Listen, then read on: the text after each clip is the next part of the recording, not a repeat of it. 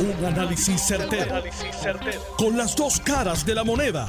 Donde los que saben no tienen miedo a venir. tienen miedo a venir. Esto es el podcast de Análisis 630 con Enrique Quique Cruz. ¿Cómo es que dice el sonidito ese? Como hay un sonidito por ahí que dice: eh, Esto está caliente. Esto está caliente. Y también me dicen que a Nelson del Valle, el liderato de Bayamón, le tiene también un se busca. Ah, Dios mío. El análisis de esta visita, de otras visitas, por qué, cómo, cuándo y dónde en breve. La oficina del fiscal especial independiente le da un no al lugar a la petición de la gobernadora constitucional Wanda Vázquez, mientras que la gobernadora dice que no va a hablar más del tema. Esto nosotros lo analizamos aquí la semana pasada, cuando le dijimos que la gobernadora había ido a Guapa, que había sacado una foto del supuesto señor, eh, este, no señor, pero del juez, del que es miembro del panel de IFEI, Rubén Vélez Torres, y que esa foto, pues uno no sabía de qué era. Y ahí está. Todavía yo creo que ni ella sabe de qué esto no está fácil. Esto no está fácil. Hoy es lunes con el gabinete de los lunes. Héctor El Marrón Torres, Dani El Machete Hernández. Ellos entran a las 6 de la tarde. Yo voy con ustedes porque tengo mucho material para analizar hoy sobre las situaciones, lo que está ocurriendo, los casos del COVID, las intervenciones de la policía, la candidata a primarista por el Partido Popular, Carmen Yulín Cruz Soto que le pide a Wanda Vázquez y a Pedro Pierluisi las planillas. Yo creo que está un poquito destemplado el pedido porque primero tiene que ganar la primaria antes de que su pedido sea válido. Pero lo que sí es claro, todo parece ser que Carmen Yulín viene este jueves, el 31, que es el, el debate. Parece que viene a lo que se suponía que viéramos la semana, dos semanas atrás. Parece que esta semana la pitirre viene de verdad y no va, no va a venir con paños tibios. Bueno, esto es Análisis 630 que acaba de comenzar. Son las 5 de la tarde en todo Puerto Rico. Puerto Rico. Hora de escuchar la evolución del análisis con el gabinete de expertos de mayor conocimiento en la radio puertorriqueña. Las fuentes más confiables. Fiscalización sin colores el Estado no puede pagar por la vagancia, el Estado no puede pagar por la ineficiencia, no puede pagar por la indecisión. Con las dos caras de la moneda, siempre en busca de soluciones. Es hora de escuchar a Enrique Quique Cruz en Análisis 630. Buenas tardes Puerto Rico, tú estás escuchando Análisis 630, yo soy Enrique Quique Cruz y estoy aquí de lunes a viernes de 5 a 7 por Noti 1630M y en el FM me puedes escuchar si estás en el área metro a través del 94.3 FM en tu radio. Esta mañana, agentes federales fueron a casa del representante Nelson del Valle a pedirle el teléfono. Es el segundo representante a quien le piden el teléfono. Supuestamente hay rumores de que faltan más, que puede faltar uno más, dos más, cuatro más. Todos con el mismo esquema. O con, el mismo alegado esquema. Vamos, para hacerlo más propio. Y nuestro corresponsal, Jerry Rodríguez, señores, como siempre, no se pierde una. Jerry Rodríguez estaba allí y vamos a escuchar primero la grabación de lo que ocurrió. Y yo le pedí a Jerry que esté conmigo aquí en el estudio porque yo estoy seguro que él todavía tiene otras cositas más que nos puede relatar de lo que ocurrió allí esta mañana. Vamos a escuchar primero en la escena.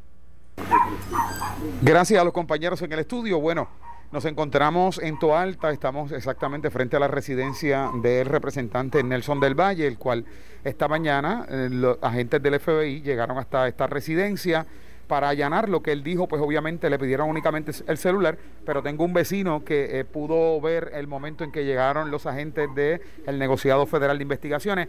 ¿Cuál es su nombre? Bienvenido a Noti1. Rafael Jamón Narváez. Don Rafael, usted estaba aquí en el momento en que llega el FBI. ¿Y, qué pudo ver? Bueno, me quedé tranquilo porque yo sé que él no, de eso él no, él no es una persona que, ¿Él vive aquí en efecto? Sí, él vive en efecto, sí. Mientras está trabajando como, sena- como, como representante. Ok, y, y algunas fuentes nos indican que eh, el FBI estuvo desde temprano a eso de las a eso de las seis y cuarto tratando de llamar, nadie le respondía y tuvieron y forzaron el portón, lo que es la cadena del portón principal. Sí, y rompieron la puerta del frente. Rompieron la puerta. O sea, usted usted vio entonces cuando el FBI los esta- lo estaba llamando al representante. Sí, sí, sí, sí. Él lo estaba llamando. Y solamente le llevaron el celular, no vio ninguna escena de que haya sido esposado, de que que le llevó, no sabemos. No sabemos lo que estamos pero a él no lo, no lo, lo trataron bien, tú sabes, no. Este, hecho, lo no lo del- yo me doy de cuenta por los cajos que habían estado estacionados allá, porque estaba, habían cuatro cajos, habían dos con luces encendidas, de la, de cor- luces cortas, y dos con la luz apagada. Y yo creía que se había muerto alguien allí. más o menos cuántos agentes fueron vinieron a realizar ese operativo. Y, al diablo, que un montón. habían y entre ellos habían unos cuantos. Habían como 10, 10 o Como 10 doce, agentes. como 10. Bueno, pues muchas gracias, muchas gracias por haber estado con nosotros. Sí, Bueno, pasen buen día. Bueno, ahí escucharon estos vecinos. Solo, gracias. Eh, los residentes viven eh, al frente de esta residencia del representante eh, Nelson del Valle y como nos confirman estos vecinos, en efecto, eh, los agentes del FBI tuvieron que forzar lo que es el portón principal que da acceso a la entrada y también una puerta eh, de la parte posterior de la residencia, eh, llamando al representante desde las 6 y 15 más o menos de la mañana, no fue hasta las 6 y media que entonces él vino a responder y los agentes tuvieron que forzar esos dos, lo que es el portón de la entrada y la puerta de la residencia. Eso es lo que tenemos por el momento en vivo desde Toa Alta para Noti 1630, Jerry Rodríguez.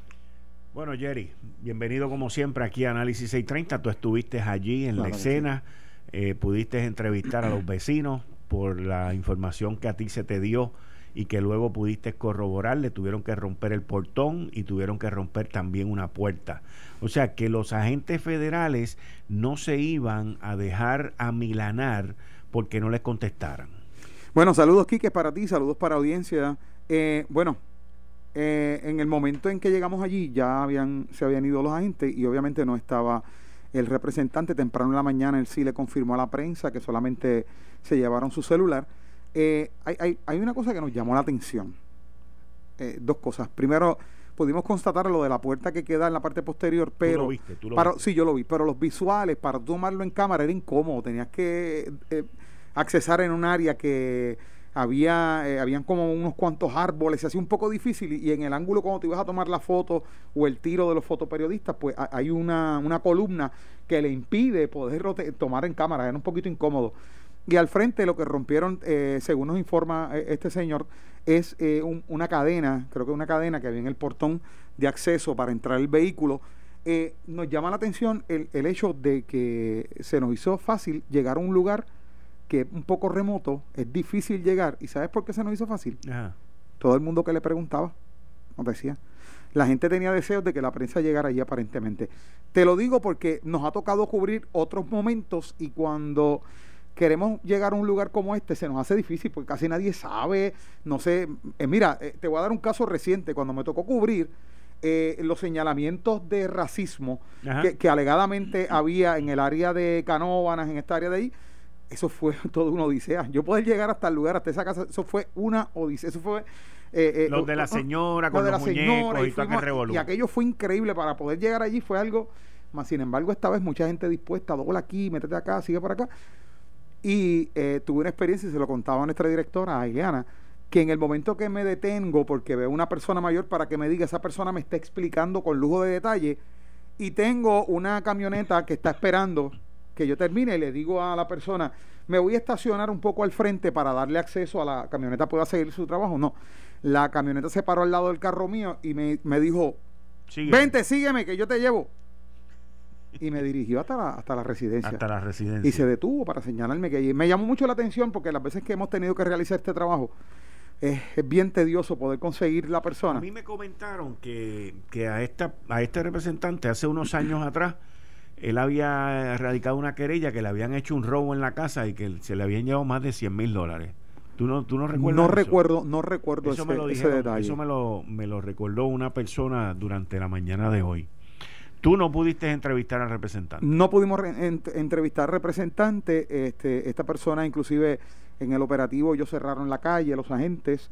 Eh, eh, hubo un joven que también estaba eh, hablando más temprano que para salir pues le, le dieron oportunidad toda vez que es de allí de, de- de la comunidad y le dieron oportunidad para que saliera Eh, habían alrededor de 10 vehículos en Federales. federales en cada uno de ellos pues habían varios agentes o sea como bien narró el caballero y su esposa pues había más de 10 agentes en De este lo, de lo que tú pudiste indagar, la visita tomó mucho, fue una visita corta, bien rápida bien rápida. rápida, o sí. sea, queremos esto, nos vamos y adiós. Sí, la- en primer lugar que yo me detuve a, a tratar de indagar para conseguir el la dirección específica, nos dijeron, uff, ellos ya se fueron hace rato, ellos estuvieron allí media hora o, o tal vez menos. Fue una visita rápida, eh, eh, eh, aparentemente, pues alegadamente iban a buscar lo que iban a buscar, el celular, tomarlo y, y irse entonces de allí, del lugar. Muchas gracias, Jerry. Como siempre, a la orden. Saludos para a todos. nuestro corresponsal que no se pierde una, señores, Jerry Rodríguez. Miren, eh, ¿de, de qué, qué tiene que ver con todo esto? Eh, según la información que yo he recibido, pues esto tiene que ver eh, con una costumbre que tienen algunos legisladores de contratar a gente, de contratar a personas, darle unos salarios exorbitantes, unos contratos de asesoría bien altos, y luego eh, ese que cobra, pues le tiene que suplementar al que lo contrata eh, con algo mensualmente. En este caso, yo me pongo a buscar, lo que pasa es que la gente pues se olvida de cómo son las situaciones en esta isla. Eh, este esquema tuvo una, un reconocimiento y salió a la luz pública en el 2018 con el hoy ex representante Samuel Pagán, legislador por el Partido No Progresista, allá en el área de Humacao, en donde se formó un reguero en la oficina de, de Samuel Pagán. Él tuvo que renunciar y hubo un empleado de él que también alegaba este tipo de comportamiento y de, y de pagos y todo este tipo de cosas. En el caso de María Milagro Charboniel, pues el rumor también tiene que ver con un ex empleado en el cual tenía un contrato de muchos miles de dólares y que pues también el dinero corría. Y en el caso de Nelson del Valle, pues todo parece ser lo mismo. ¿Y, y cuál es cuál es el por qué el celular es tan importante? Pues muchos de ustedes pensarán, como me escribió ahorita uno por ahí, me escribió uno ahorita bien eh, interesante, que ya los federales lo único que tienen que es ir a buscar el celular, porque con el celular lo tienen todo, ya no tienen ni que, ni que, ni que entrevistarlo. Pero el celular, hoy en día, las aplicaciones y la tecnología deja mucha huella. Ustedes se acuerdan que yo le hablé la semana pasada, dejaron una huella cuando salió el Cam Scanner con, con el documento que fue filtrado en el departamento de algún sitio en el gobierno, que lo mandaron por ir para abajo, que es el sumario fiscal. Pues en estas transferencias, en estas transacciones de dinero, la comodidad es bien buena, la comodidad es bien agradable. Y a veces se hacen transferencias de dinero con aplicaciones. Existe la más popular en Puerto Rico, que se llama ATH Móvil. Existe Venmo, existe PayPal. Y hay una serie de aplicaciones que te permiten el tú no tener que pasar el trabajo y darle el dinero en efectivo. Y pásamelo por tal cosa, y pásamelo por tal cosa, pues todo eso deja una huella, todo eso deja una transacción, todo eso deja un historial que muy seguramente las autoridades federales tienen acceso, lo miran, pero con el allanamiento de tu teléfono, pues tienen ahí todo el récord de todas las actividades de lo que tú has hecho. Es interesante que en el caso del representante Nelson del Valle, que vuelvo y repito, el liderato PNP de Bayamón te está buscando, pues es interesante que se tardaran tanto. Y a veces se tardan porque no te oyen o a veces se tardan por otras cosas. Pero vamos a ver, los rumores son muchos, Los federales ya han visitado dos representantes del Partido No Progresista. El rumor es de que hay más de dos. He oído que hay cinco, que hay siete. No voy a entrar en los nombres que me han dado porque hay varios nombres regados por ahí. Y eh, sería irresponsable de mi parte. No, no soy de los que cree en eso. Pero sí les puedo decir que de Nelson, digo, perdón, de Samuel Pagán para acá, pues son muchos los reportajes que han salido de transacciones donde el dinero pasa de un lado a otro en la Cámara de Representantes. Por eso es que usted ve que el presidente de la Cámara de Representantes, Johnny Méndez, ha dicho ya en dos ocasiones que va a continuar cooperando, que va a continuar, no tiene otro remedio, tiene que cooperar.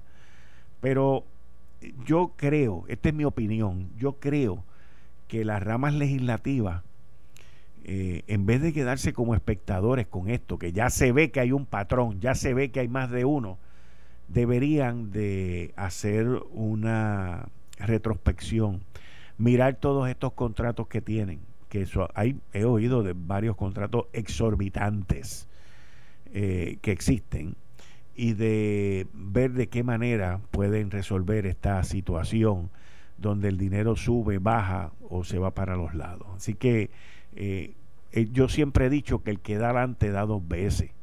Y esto es un problema muy serio que tenemos en Puerto Rico, que tenemos en nuestro sistema legislativo y que tenemos también en nuestro sistema ejecutivo. Y yo no creo en casualidades. Los federales tienen un plan, lo van a ejecutar cuando les dé la gana, cuando ellos quieran mandar el mensaje, como a ellos les dé la gana y de la manera que a ellos les dé la gana. Quedan 13 días para las primarias y la cosa no pinta bien. Así que vamos con el vamos con el próximo porque en definitiva esto va a continuar y no va a parar donde está. Uniform Outlets te recuerda con tiendas en Bayamón, Carolina y San Juan que esta semana, esta semana, el miércoles, jueves, viernes y sábado de esta semana, julio 29, 30, 31 y el primero de agosto, son los días sin IBU en Uniform Outlets. Pero desde ya tú puedes llamar, contactarnos a través de Facebook, separar todo lo que tú necesitas de mercancía escolar, separas tu layaway, buscas tu mercancía el miércoles, jueves, viernes y sábado sin el revolú, nos llamas, te lo entregamos. Tenemos polos sin logo, pantalones escolares, blusas, camisas medias, todo lo que tú necesitas para el inicio de clase. Aprovecha nuestro plan de layaway que ya está desde hoy para el inicio a clase y solamente pues separas tu mercancía y luego lo recoges miércoles, jueves, viernes y sábado de esta semana. Recuerda, Uniform Outlets con tiendas en Bayamón, Carolina y San Juan, listos con su plan de layaway esta semana para los días sin IBU, julio 29, 30, 31 y el sábado primero de agosto. Uniform Outlets con tiendas en Bayamón, Carolina y San Juan y horario de 9 a.m. a 5 p.m. Búscanos en Facebook en Uniforms Outlet. Voy a una pausa y al regreso vengo con el análisis de el no al lugar que le dio la oficina del fiscal especial independiente a la gobernadora, sus abogados, las implicaciones que ha tenido todo este revolú. La guerra continúa, no para. Vengo también con el análisis que Carmen Yulín Cruz Soto eh, hizo hoy, sus expresiones, pidiéndole las planillas a Wanda Vázquez y a Pedro Pierluisi, un poquito adelantada, pero también le tiró su zarpazo a, a Eduardo Batia y la situación parece que el próximo debate, el del 31 de julio, va a ser un debate interesante. Todo parece indicar que la alcaldesa viene con el pití remontado y no como la otra vez que el chango estaba dormido. Así que tú estás escuchando Análisis 630. Yo soy Enrique Quique Cruz y estoy aquí de lunes a viernes de 5 a 7. Regreso en breve. Eh, Estás escuchando el podcast de Noti1. Análisis 630 con Enrique Quique Cruz. 630. Saludos, Quique, y buenas tardes. Bueno, me imagino que luego de leer la decisión del panel del fiscal especial independiente de dándole no al lugar a la gobernadora y que la gobernadora, que sus abogados no presentaran la veracidad y la verificación pedida para hoy a las 9 de la mañana, pues entonces usted lanza ese tweet a las 3 y 58 de la tarde que los abogados de la gobernadora se colgaron en el planteamiento. Mira, Quique, por respeto a, la gobernadora, quien aprecio, y por respeto, eh, pues que hay un abogado allá de por medio, yo no había puesto públicamente lo que puse esta tarde, pero eh, no es no es lo mismo representar a un cliente no político, porque un cliente no político, tú radicas una moción este y, y no tiene ningún efecto político, porque el caso no muchas veces no guarda interés público. Y si guardara pues no te van a empezar a comentar políticamente la decisión. Ahora con yo he representado políticos yo representé a, Pedro Rosselló a Luis Mundo eh, y a unos alcaldes y, cuando uno radica una moción uno la analiza jurídicamente que esté correcta eh, que, cubrimos el área jurídica, perfecto. Ahora vamos a ver el radical, qué implicaciones tiene políticamente y mucho más cuando la gobernadora se va a una primaria eh, en unos cuantos días donde el PNP eh, está en fuego cruzado, muchos, muchas personas eh, en la lucha primarista y, y, y pero yo leí la moción que radicaron y yo decía, ¿cómo tú puedes pedir una desestimación de una investigación? ¿Cómo tú puedes pedirle al panel que no investigue a la gobernadora? Pues estás creándole una impresión de que la gobernadora eh, puede estar por encima de la ley. ¿Cómo tú puedes este, pedirle al panel eh, que resuelva un asunto como tú le estás diciendo al panel resuelva lo que ya usted no tiene en sus manos? Porque una vez se designa un FEI el caso sale de la jurisdicción del panel. Entonces hay que conocer la ley. Y, si tú estás atacando eh, la imparcialidad de uno de los miembros, eh, pues tú le pides una, una... Yo hubiese enviado una simple carta al panel pidiéndole a, la a la presidenta licenciada Nidia Coto Vives que ante las alegaciones públicas que hubo sobre la injerencia política de un miembro del panel, siendo miembro del panel, que se le pide que se investigue ese asunto. Y si hubiese hecho algún reclamo, eso no lo hace a los fiscales independientes Miguel Colón y Leticia Pavón. ¿Qué ha pasado? El panel, en una resolución eh, que firmó también Rubén Vélez Torres, eh, la pregunta ¿debió haber participado Rubén Vélez Torres en esa decisión? Probablemente sí, porque no hay nada que impida en este momento que él participar. Y segundo, porque Nidia Cotovive necesita de los tres miembros dos eh, que firmen esa resolución y ya sabemos que doña Ingrid eh, no participó porque para un miembro del panel inhibirse es a través de la oficina de ética gubernamental así que eh, han puesto a la gobernadora en una posición muy difícil provocaron se provocó un hecho que muy bien lo, lo trajo la gobernadora donde en una alegada foto ella indicó públicamente eh, que el juez Vélez Torres estaba participando en una recolección de fondos de Pedro Pierluisi.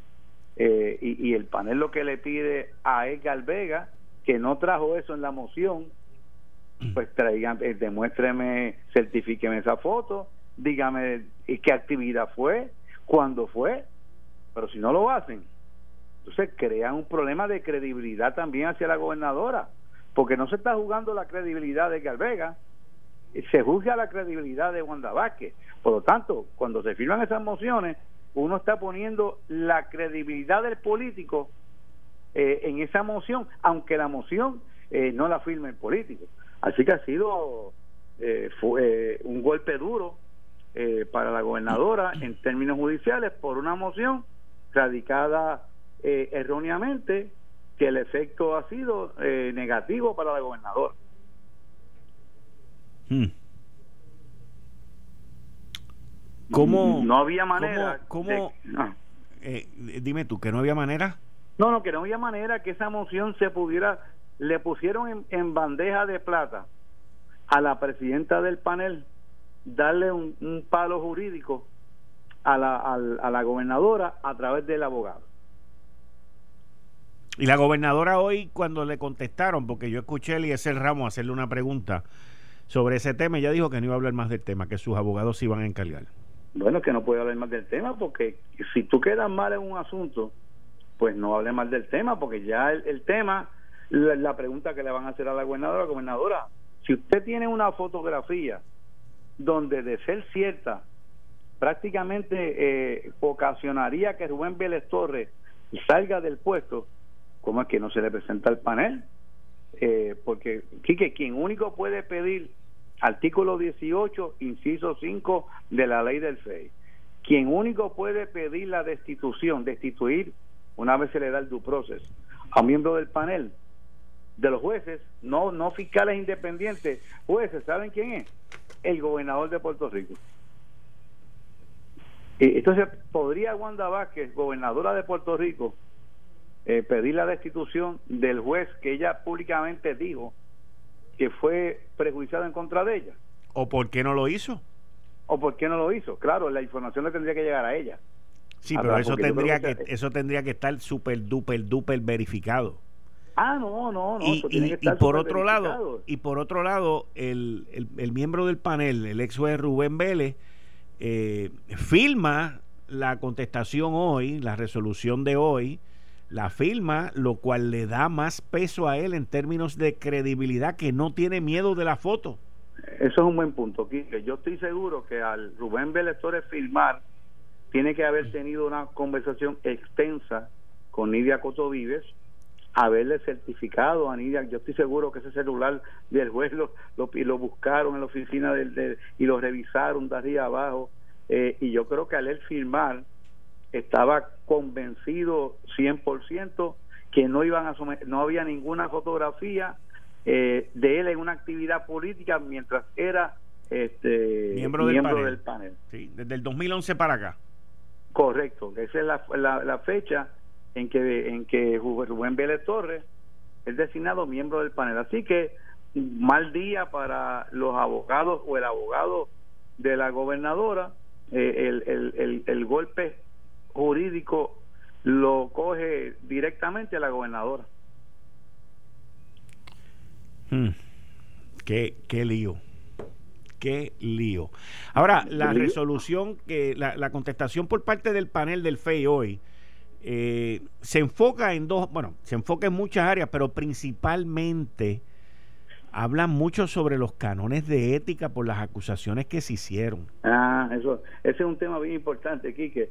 Si un abogado, eh, lo- la gobernadora es abogado, y, y, y muchas veces los gobernadores tienen una flexibilidad como los políticos activos, siendo abogados, como que se le puede permitir un poquito más allá en las expresiones, eh, porque son expresiones políticas.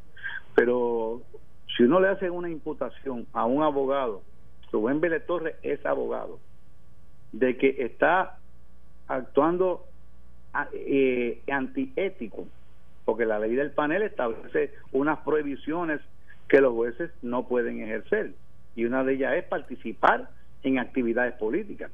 Y si el gobernador, en este caso Wanda Vázquez, lo acusó públicamente y eso resultó falso, pues Ru- Rubén Vélez Torres podría muy bien, yo no sé si lo va a hacer, radicar algún tipo de queja ante el Tribunal Supremo de Puerto Rico Bueno, por aquí- de los cánones de ética. Aquí más temprano, una de mis fuentes me escribió lo siguiente, que eh, tanto el abogado de la gobernadora como la gobernadora se abrieron su sujeción a demandas y se exponen por daños y perjuicios al utilizar la imagen de la hija y también a querellas en el Tribunal Supremo.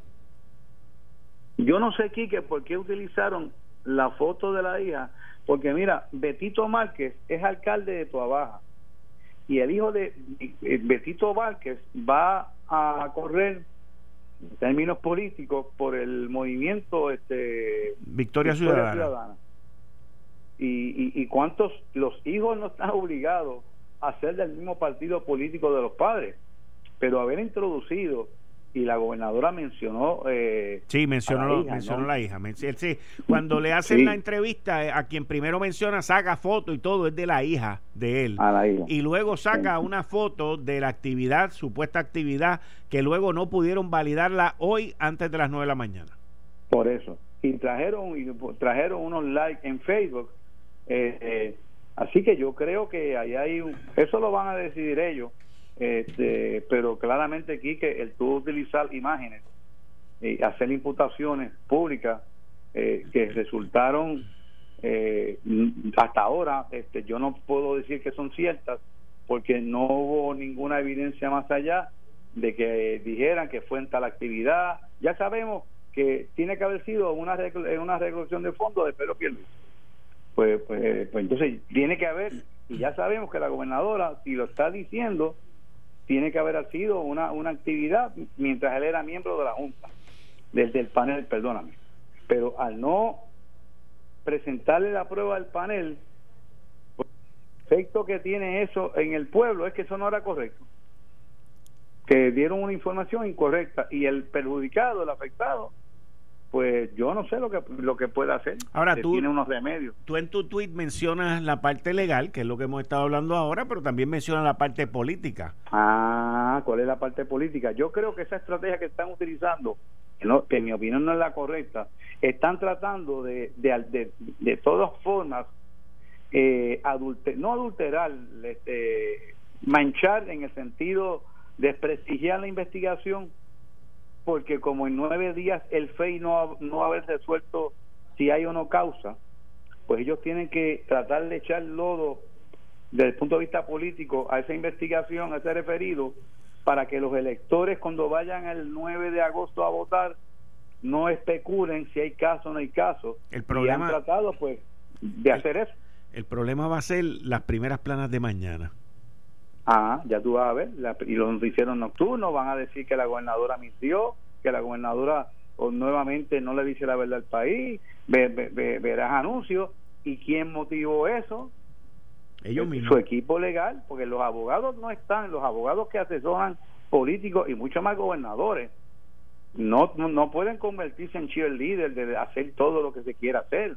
Eh, yo, eh, esa moción tiene que haber pasado inicialmente por el sedazo jurídico y después tiene que haber tienen yo tienen que haber sentado unos expertos en comunicaciones para medir el efecto político. Y yo estoy seguro que no lo hicieron porque esa moción yo creo que tú lo llegaste a comentar también la radicaron demasiado rápido.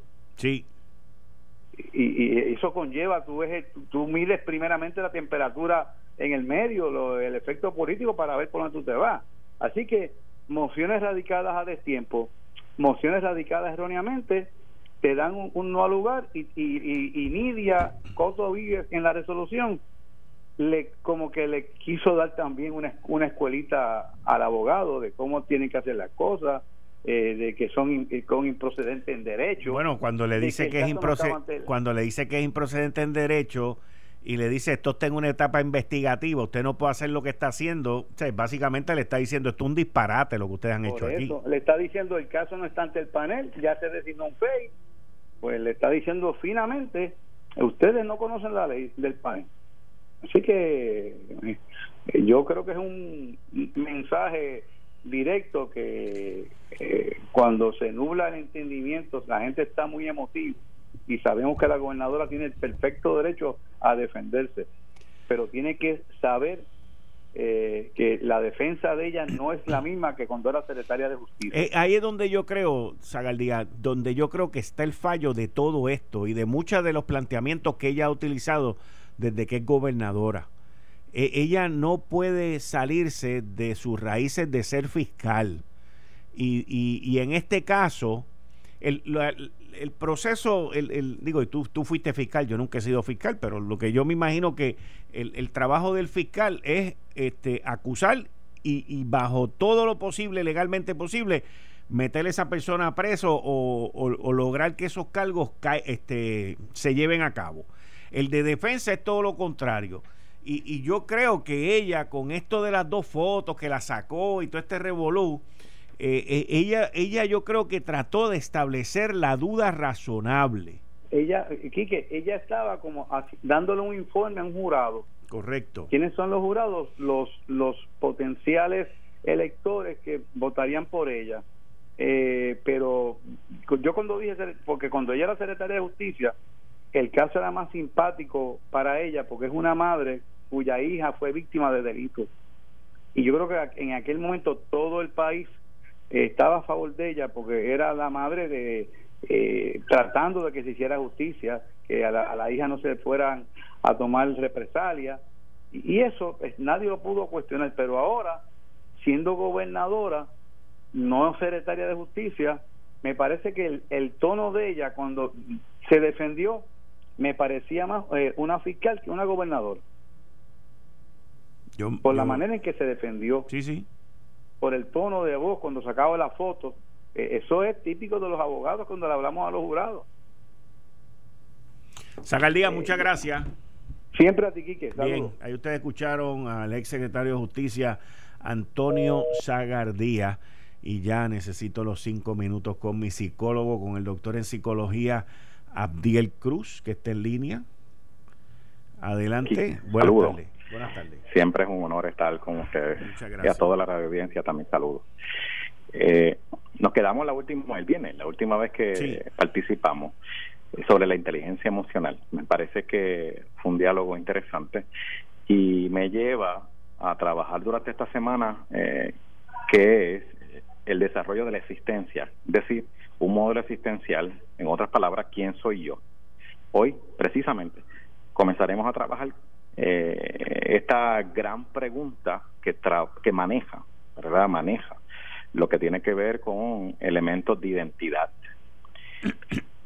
Si nosotros nos comparamos con los animales, nos acostumbramos a dar cuenta que tenemos la única capacidad eh, dentro del elemento existencial o de existencia que nosotros como seres homo sapiens, eh, pensantes, racionales, tenemos motivaciones, tenemos objetivos, eh, tenemos misión, tenemos propósito. Es decir, somos de algún modo seres conscientes. Esto puede ser el motivo de cierto orgullo para otros y para otras, pues, o para otras personas, no necesariamente serlo. Eh, una de las preguntas más difíciles de contestar es quién soy yo. Yo me he dado cuenta eh, cuando trabajamos en la clínica, le, le, hacemos estas preguntas a jóvenes y adolescentes, es más, adultos, en talleres yo lo he hecho también, y rápido contestan el nombre. Ejemplo, ¿quién soy yo? Pues rápido la contestación que subyace es el nombre de la persona. Es decir, ¿quién soy yo? Es una pregunta existencial. A veces no sabemos responder. Es por ello que en esta semana yo voy a darme la tarea de manejar, porque mientras más conocemos, más base tenemos para el bienestar, que es la felicidad, y para el desarrollo de grandes proyectos de vida. Quedamos en cuenta la, vez pasada y, lo hemos observado, eh, que existe un gran número de jóvenes, adolescentes, personas que desconocen quiénes son.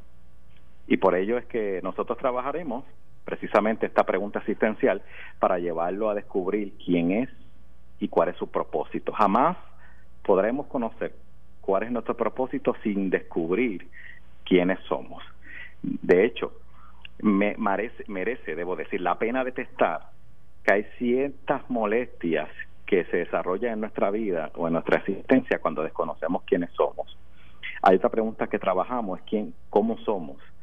De hecho, las características específicas de la construcción de identidad de quién soy, en otras palabras, en, primer lugar, la identidad se desarrolla en la interacción con las demás personas, con la familia, con las entidades de que trabajamos. Segundo, la identidad es la definición socialmente construida del ser, del yo.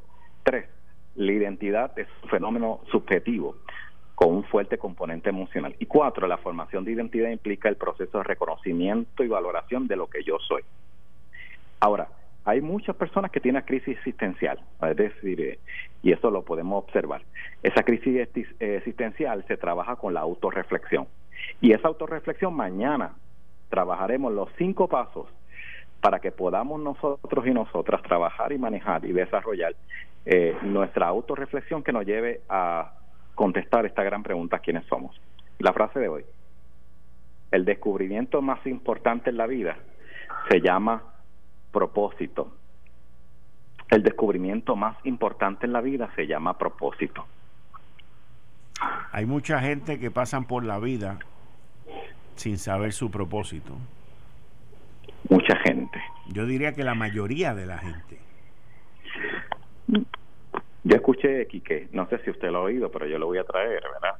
Eh, escuché a un conferenciante que dijo lo siguiente, y lo cito. Él mencionaba cuál es el lugar más rico del mundo, y las personas decían algunos pueblos, ciudades, países, y él mencionó que no. interesante su, su tesis. Él mencionaba que la, el lugar más rico del mundo es el cementerio. Y por, el, por la sencilla razón que muchas personas fallecieron, murieron, sin poder conocer su propósito y desarrollarlo al máximo. Hmm. Eso, hay, el, el, el problema, el problema es cómo la gente encuentra su propósito. Ahí es donde está el problema. Correcto.